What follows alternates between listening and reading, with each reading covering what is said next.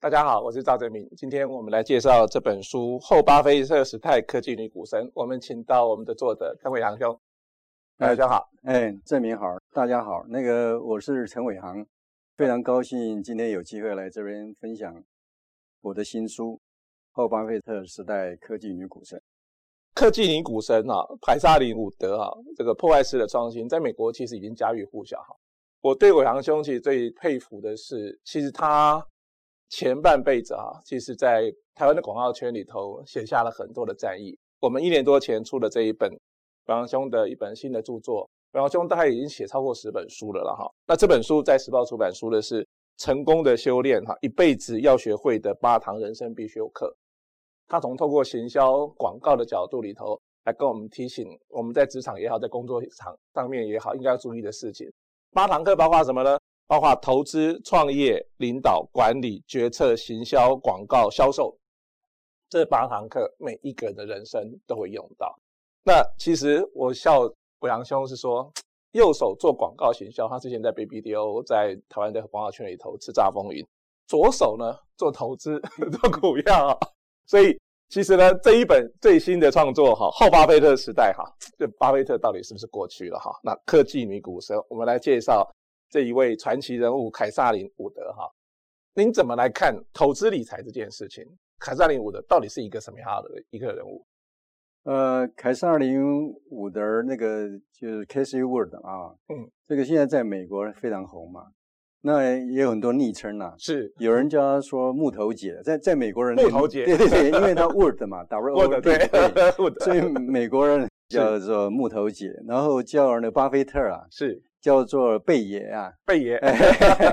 所以就是有很多昵称啦、是那台湾我知道台湾有人叫她大妈、啊，大妈，对对对。可是上次因为最最近好像股票在修正嘛，是所以就有人骂她是大姨妈。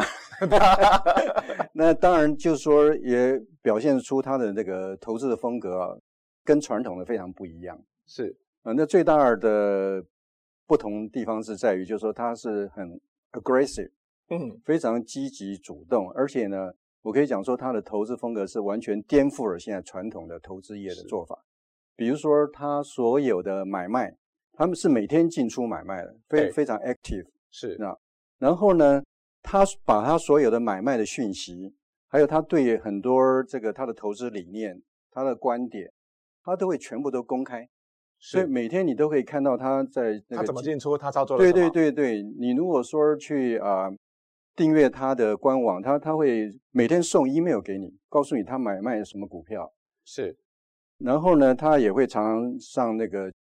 YouTube 啦，或者接受访问，就谈他对未来这个投资的这个理念。所以呢，他是跟传统的这个基金经理人完全不一样。那当然，在这个华尔街就分成两派了。大多数的机构投资人呢，对他是又爱又恨，因为他的那个绩效，就过去的这 个比过超过别人，对，超过所有的人，你知在道二吗？零二零年，他的投资报酬率是百分之百，对， 一块事变两块，对，事实上，呃，二零二零年啊，它有五个基金啊，其中是有三个基金是都超过了一百个100 percent。嗯对，像这个 ARKK 这是个创新型的这个基金，它是达到一百五十二个 percent。哇，可是有另外一支是那个 ARKG，是是做那个基因组革命的，是那个就超过了一百八十个 percent，是所以是非常惊人的。就在这么短的时间里面，就说有这么好的这个报酬，所以我想那个华尔街的其他人都非常眼红。 这个我们如果来比较一下，我现在其实看台湾，因为去年其实股票也很夯嘛，嗯嗯，然后很多年轻人买 D ETF 啊，也都投入。 是，其实这观念不太一样哈。嗯现在年轻人买股票也说，我今天买了台积电，我今天卖了台积电哈，嗯。因为他用小额的，是他其实是也在是买卖哈。所以回来看，如果我们比较一下巴菲特，我这个年纪以前人告诉我们说啊，不要买股票，或是说觉得最经典的战役就是二三十年前台湾的出版业出了一本书《股票圣经》，是是理财是圣经，应对该对这样，对这书对名叫《理财圣经》。当时一个东海大学期研所的所长，嗯然后写了这本书，告诉大家三个原则：呃，随时买，随便买，不要卖。对对对。然后买什对么呢？买嗯股票是是就是会变成是理财圣经。当时因为有个嗯投资报酬率统计起来是二十几趴还是四十几趴，就是是嗯其实是是所有投资公投率里头最好的。但那个书其实害了不少人，因为买股票买点很重要，卖点当然也很是重要。是是，我们那个年纪以前高，不就是你就买台塑啊，买中钢啊，然后算利息啊。嗯哎，后来发现说有些企业其实不是那么的长青，是是，所以如果我们比较巴菲特跟沃德、凯撒林伍德，我们比较贝爷跟这个木头姐，他们投资观念最大的差异在哪里？呃，像巴菲特，其实我以前也很崇拜是巴菲特嘛，因为巴菲特是在过去三十五年，他的平均的投资报酬率啊，达到了三十点五个 percent。三十五年、三十好不得了啊，、对对对，每一年呢 每一年啊，每一平年的均平起均来起啊，对，对，因为像 S M P 五百啊，是如果你看它过去的历史啊，它大概是平均是八个 percent 到十一个 percent。是对，所以为什么被称为股神？因为它几乎是大盘的两倍嘛。对，那这个 Casey Woods 呢，它更厉害，是因为它从创立到现在过去六年，它平均是三十九点三六 个 percent。当然，它时间很短，是，可是呢它的 performance 又超过了这个巴菲特。巴菲特当然，我过去对巴菲特也有很多的研究，比如对像上一本书啦，《是成功修炼》里面那是个第一堂课就谈投资嘛。高知对那投资里面，其实我就举了两个这个投资大师嘛，一个就是 Warren Buffett 嘛，对这大家都知巴伦道，巴菲一个特对，对一个是 Peter Lynch 嘛， ，Peter Lynch 对，嗯因为这两个人都是重视比较长期而且稳健的这个投资，所以呢，他们的要求就是说，这个公司本身呃要有很高的这个护城河，也就是说是有非常好的竞争优势，然后呢可以长期的就说一直成长的公司，而且呢，巴菲特喜欢像可口可乐啦、吉列刮胡刀啦这一类日用消费品，因为他说，比如像可口可乐，你100们一定年要喝， 对，一百年来呢，每一天你都都想要喝，就人性不会变嘛。是。那像姐弟刮胡刀的话，他说每个男人每天早上起来胡都要子都会刮胡长子，胡子都会长 出来，都要刮胡子。所以呢，他觉得这样的投资是非常稳定的。可是呢，在最近的几年里面呢，发生了有很大的变化，是因为科技的发展，发展速度太快，太快整个了颠覆了整个这个世界，整个产是业。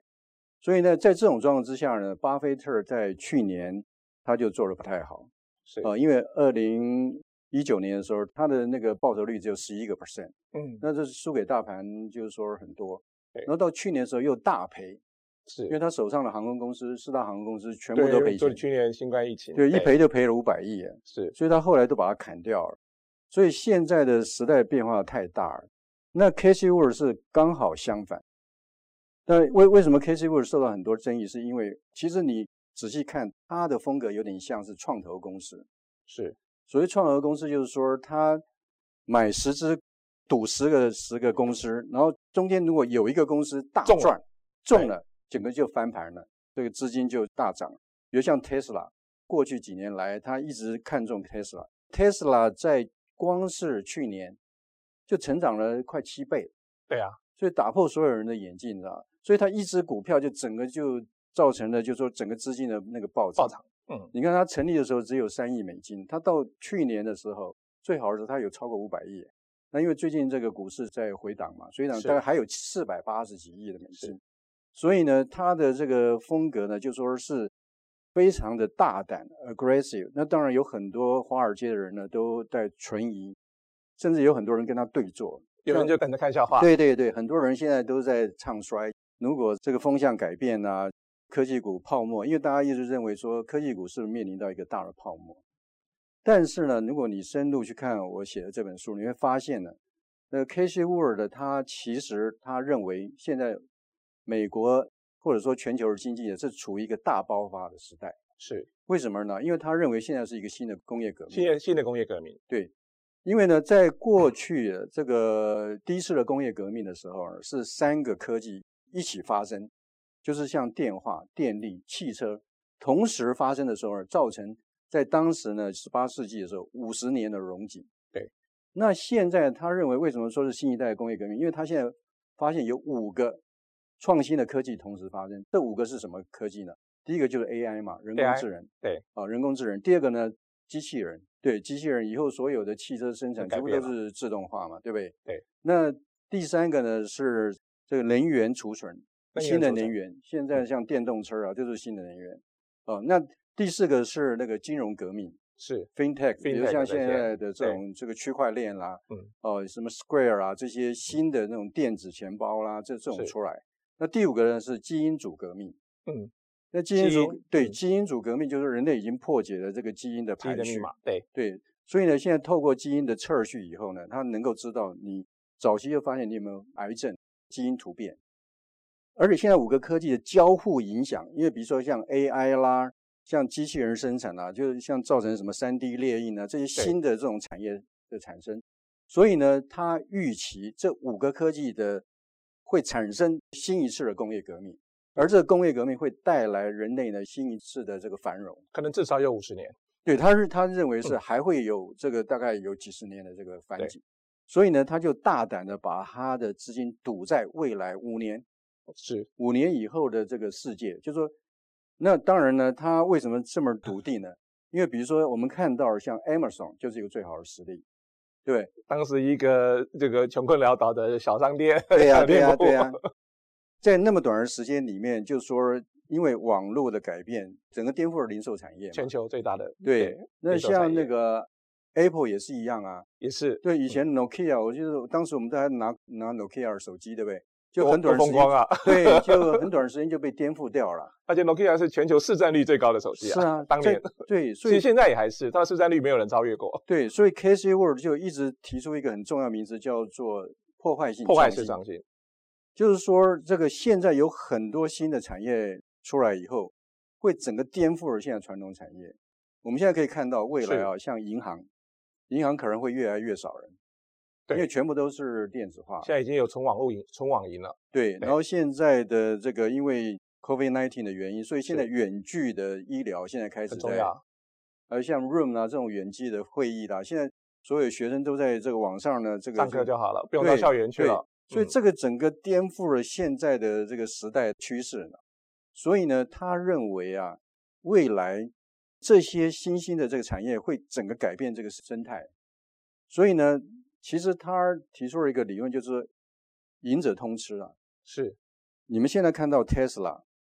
大家都是半信半疑嘛，Tesla 有可能就是说会颠覆整个产业嘛。可是事实上呢，他认为 Tesla 以后就是会整个带动整个电动车取代嗯了所有的。对，取代所有的这个传统车子，而现在事实上也已经发生了。这个科技的创新是工业革命哈，嗯而且刚刚伟阳兄提到这五大的东西，包括甚至五 G 啊或什么，其实都改变了整个世界。是，我们从投资理财的观点来看，过去当然就是说那个随时买、随便买、不要买、长期持有的概念是不见得正确。从巴菲特的角度来看，那个零售、每日要消费的这些基本的东西，不能说不对，长期持有，我想投资还是看个性嘛哈。是是。可是，如果面临到一个新的科技改变了产业、改变了世界的时候，其实很多的投资我们真的必须跟创投一样哈、就是其实看好下手，甚至于是短进短出。某一种情况之下是这样子嘛？嗯，其实我个人并不太支呃持这样不并并不也不是，有我说其实这有两派，有一派就是希望是长期的投资，长期持有，对长期投资；那另外一派就是说短进短出嘛。对，那事实看好上就收，对，事实上我个人呃也这两种都有采取。那长期持有，其实如果你是买 ETF，是呃买这种基金的话，当然是比较好的方式是长期持持有，有而且是定期定额，是因为这样的话它风险分散可以风险对，可以嗯分散。嗯就是说你呃在不同的时间进去。对那其实呃整个股市为什么会大家讲说为什么长线看起来整个好像股市一直在成长？其实这是一个我认为是一个 trick，什么样的是 trick？就是说你像 S M P 五百是，里面是五百大的这个公司嘛，组合可在一事起。实上，哎它每隔一段时间它就会调整，它把一些不好的这个淘剔出汰去掉，哎所以把一些好的公司就放进去，比如像 Tesla 在去年就被放进去了，是对不对？那在这种状况之下的时候，你看到这个指数它是一直在成长，事实上并不是所有公司都在成长，不是每张股票都在涨， 对对，多数的公司都是没有涨，那只有那几个公司在涨，对不对？带动了整个指数一其实直在台湾成的长股票市场也是一样，对几大股，台积是电这个占据了大盘指对数很大的比例。嗯对，所以说为什么说买基金定期定额呢？其实它是跟着指数走。一起走，对，跟着指数走。那指数在 long term 长期来讲的话，它其实是确实是一直往上走。是但是呢，也有很多人买基金赔了钱，为什么赔了钱？比如像两千年的时候科技大泡沫，那对时候都是拦腰斩了、啊是，而且拦腰斩了以后呢，几乎是十六年才回到原来的高点。所以这里面会就产生一个问题：这个如果说你 long term 的那个投资，不是应该要一直往上嘛？是。那这里面就出来什么问题呢？当像两千年的时候，还有两千零八年进化，因为来的太快，所以呢，它那个一砍的时候呢，啊都掉了五十个 percent 以上。是那在这种状况之下，像 S M P 五百这些操盘的人，他也没办法马上调整这些公司啊，是所以他也要一段时间才把那些不好的淘汰掉，然后嗯再把好的换上去。那换上去的时候，你看它股票又开始，指数又开始上涨， 可是事实上前面已经受伤了，所以这个就是说他以前的反应不够快。所以我们可以这样说：说其实现在的时代的节奏，包括投资市场也是嗯一样，那个速度感跟那个幅度都不一样。对过去也许是慢慢的、慢慢的来，对现在可能是幅度是快的，速度也对是快的。对，所以对于投资人来讲，长期投资的那个长期是多长，嗯。恐怕也是要定时盘点。嗯但是现在有一个好处，就是说经过两次的泡沫，比如说是像那个两千年年的科技泡沫，两千零八年金融的风暴，对，看出来美国联准会跟以前完全不一样，因为他以前被吓到了，连连美国对政府都吓到了，因为那个风暴太大。所以你看这一次在去年的时候，同样发生的这个股灾，可是联准会马上就出手马了，上丢钱，对，马上哦马上大 QI 量 Q2 丢钱，对，对，大量丢钱，所以到所现在以全球股票都在好，对，所以这就是说钱太多了，在很短时间就马上反转就，看出来我们的因应做法，就全世界的是因应做法是，是有新的方式，对新的，包应括政府它的那个速度反应的是速度，然后呢，都比以前更成熟。所以呢，在这样的状况之下，我觉得说现在的长期投资是比以前要稳健。所嗯以凯撒林伍德其实投资特斯拉，他现在看好特斯拉，是他投资呃比特币，是是，所以这是一个新的创新。这让我想起一件事情，就是说当年那个贾博士过世的时候，我听那个陈文茜在广播上面访问那个汤明哲，嗯台大的管理学院的院长，当时汤明哲讲了一句话，他说当时他在美国教书哈，嗯，然后研究所的 case study，大家所有的讨论讨论苹果这家公司，嗯，所有人的结论，包括唐明哲自己，都判断这家公司很快就倒了， 因为他的系统跟人家不相容， 是，他做法，他单独的一个 iPhone 的一个系统， 对，然后所以大家所有的判断都觉得他很快就会倒，嗯，这是一个美国很好的商学院的 case study 对，研究所的课，可是后来证明，其实苹果贾博士是正确的。对，某一种情况，也许现在的伊隆马斯克，或者是说某一种情况，我们现在看到台积电的张忠谋，嗯，其实，在很多判断，在科技创新这件事情，事实上是他有他的过人的判断之处。也许在过去，大家啊谁想到一年前台积电才三百块？，是是啊 对不是啊对对对，因为现在的世界真的变化太大了。所以，如果我们谈回来，凯撒利股的投资的风格或者主要的跟着凯撒利股的投资，我们需要认识几个技巧。我是觉得说，如果你是呃没有时间去是每天盯盘呐、看盘的人，其实我觉得可以啊、呃定期定额的对买入它的那个嗯基金。我个人是觉得长线还是看好了，长线还是看看好，对，因为他对未来的这个科技的变化，我觉得说他非常的了解，而且最重要，他有一个很好的研究团队。是而且他这个团队呢，不单是他公司内部，而且他也跟外部合作，甚至他还还 outsourcing。所以 outsourcing 就是说，他跟社会大众，他因为他一把起结合在。对他把问题丢出来，丢出来，比如说他看见有哪一个科技在发展，那哪一个产业不错，哪一个公司不错，那很多人就给他回馈，你的看法可能不对哦，或者是说，哎，你可能忽略掉我们公司，我们公司也是非常好的公司，所以说从这个自己本身内部研究，跟这些专家提供的讯息，还有整个社会大众。其实他某种程度来讲，我觉得他的这个基金也是颠覆了传统。我们现在买美股方便吗？在台湾？呃，非非常简单，现在是现在已经越来越越简单，可以透过像付委托啦，是那或者也可以直接就是说，他们现在都有有网站可以直接去是去购买。是那事实上，如果你呃在网络上一搜寻的话，如果是投资美股，其实有很多资讯，很多资讯的。对，所以越来越方便。书里头第四章告诉我们说，女股神的投资思维跟策略要高瞻远瞩，充满洞见啊，要迎接新一代的工业革命。刚刚伟阳兄提到的，拥抱这个破坏式的创新哈，然后标榜主题投资，与外部专家来合作，严谨的选股策略，然后开放外部参与，拥有一流的团队人才来自各方。你刚刚提是到的那是个部分，是，开放教育，然后培养未来的女性领袖哈。所以，凯撒琳伍德给我们很大的启示。是，我觉得呃，他其实现在已经变成这个散户的那个神对神了，因为现在几乎在美国，你你如果打开那个 YouTube，你可以看到很多他的追随影者片，还有嗯崇拜者嗯，啊、呃然后呢，甚至有很多人他深入分析，他每次一投资的时候，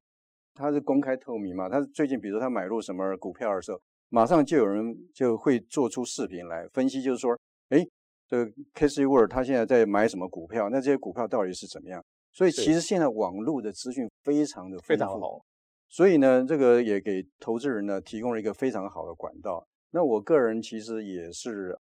看到了 Casey Wood 的这种方式的。那我刚刚讲，我分成两个部分，一个部分就是说他的这个基金，我是可以就是说慢慢的这个投是资。那另外呢，我也看中他选中了一些个股，个股然后然后我是比较胆子比较小，而且都是做波段。对，因为这个在两千年的时候，那个赔钱赔怕。所以其实看过、经历过这个整个年代，我记得最记得那个伟航兄是谁呢？是当年二十几年前《富爸爸穷爸爸》那本书还没进到台湾的时候，他在那本书出的前一年就告诉我说，有一个清崎先生写了一本这个《富爸爸穷爸爸》，告诉大家。你如果跟着所谓的穷爸爸的概念 储蓄啊或什么，最后你财富其实没什么改变。你如果跟着富爸爸的概念来走，其实你的一辈子的财富会翻转。他是在台湾出这本书前一年就告诉我，当时告诉我说：“哎、我们去拿了本书， 我没有动作， 我就是一个穷爸爸教出来的。”